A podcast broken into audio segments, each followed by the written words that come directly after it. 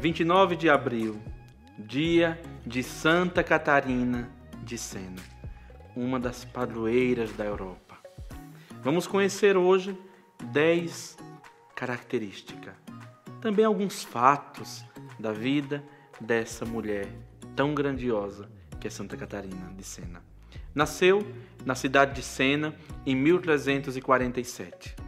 A primeira característica que podemos observar na vida dessa criança, ainda pequena, começa a aparecer fenômenos místicos.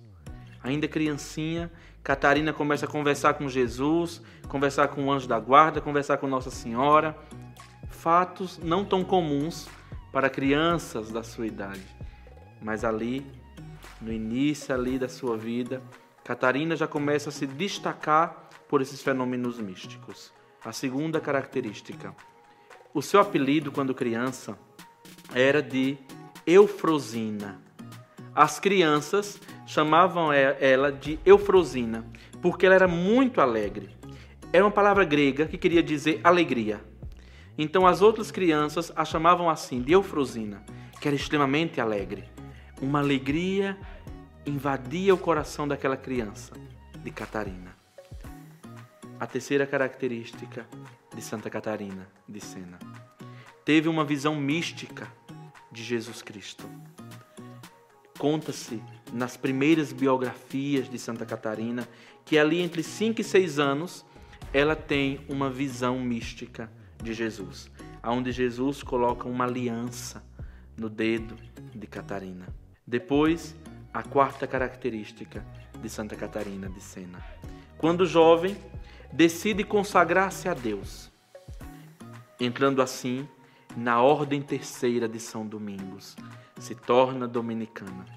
Mas é, é bonito que Santa Catarina de Sena, ela queria se consagrar a Deus, mas os pais não deixavam. Os pais não queriam, queriam casar Catarina. E Catarina começa a viver aquele dilema. Queria se consagrar a Deus e os pais queriam casá-la. A força.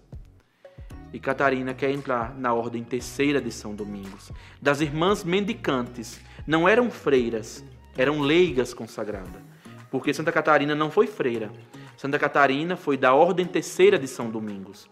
Ela foi leiga consagrada, tanto que Santa Catarina morava em casa com a sua família. Mas naquela época, as irmãs da ordem terceira de São Domingos, que eram leigas, usavam um hábito de, da ordem terceira. E Catarina queria muito entrar para a ordem terceira, mas os pais não deixavam. E as mulheres da ordem terceira de São Domingos também não queriam Catarina na ordem, porque Catarina era muito bonita. E elas diziam: a maioria da ordem terceira são idosas, são mulheres casadas. E Catarina é solteira, uma jovem bonita, vai ficar chamando muita atenção dos rapazes. E não queria que Catarina entrasse para a ordem terceira. E Catarina diz: Eu quero entrar. Jesus, faça com que eu adoeça e eu fique bem feia, para assim eu entrar na ordem terceira de São Domingos. E diz que Catarina quase morreu, ficou adoentada. A partir daí, acolhem Catarina na ordem terceira de São Domingos.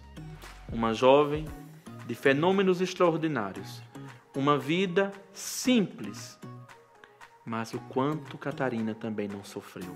Santa Catarina de Sena, ela é uma das poucas mulheres consideradas que receberam os estigmas.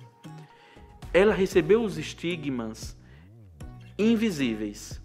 Padre Pio, os estigmas eram visíveis. Santa Catarina de Sena, ela sentia as dores dos estigmas, sentiam perfurar as mãos, mas eram não eram visíveis, eram invisíveis.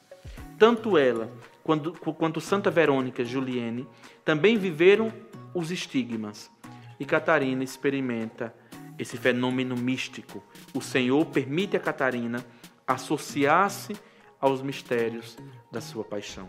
E a outra característica dessa jovem mística, Catarina se destaca por um amor grandioso ao crucificado, à Eucaristia, ao sacerdócio e à igreja. Que bonito! Os grandes amores de Catarina: Cristo crucificado, a Eucaristia, o sacerdócio e a igreja. Ao ponto de Catarina dizer: Um dia quando eu morrer, a causa da minha morte foi meu amor pela igreja. Catarina queria, no mais íntimo do coração, exprimir assim: que na lápide, na sua lápide, tivesse escrito: morreu de amor pela igreja. Sempre existiu no coração dessa jovem o amor grandioso pela igreja de Cristo. A sétima característica de Santa Catarina de Sena: um amor ao Papa, um amor grandioso ao Sumo Pontífice, um amor grandioso à igreja. Catarina reforma a igreja sem fazer alarde. Vemos hoje numa sociedade onde tantas pessoas querem reformar a igreja. Querem mudar isso, mudar aquilo, mudar isso, mudar aquilo. Catarina mudou, começando por ela. A maior reforma de Catarina foi tentar reformar com amor, com a caridade. Não gritando, não se rebelando, mas fazendo a sua parte vivendo o Evangelho.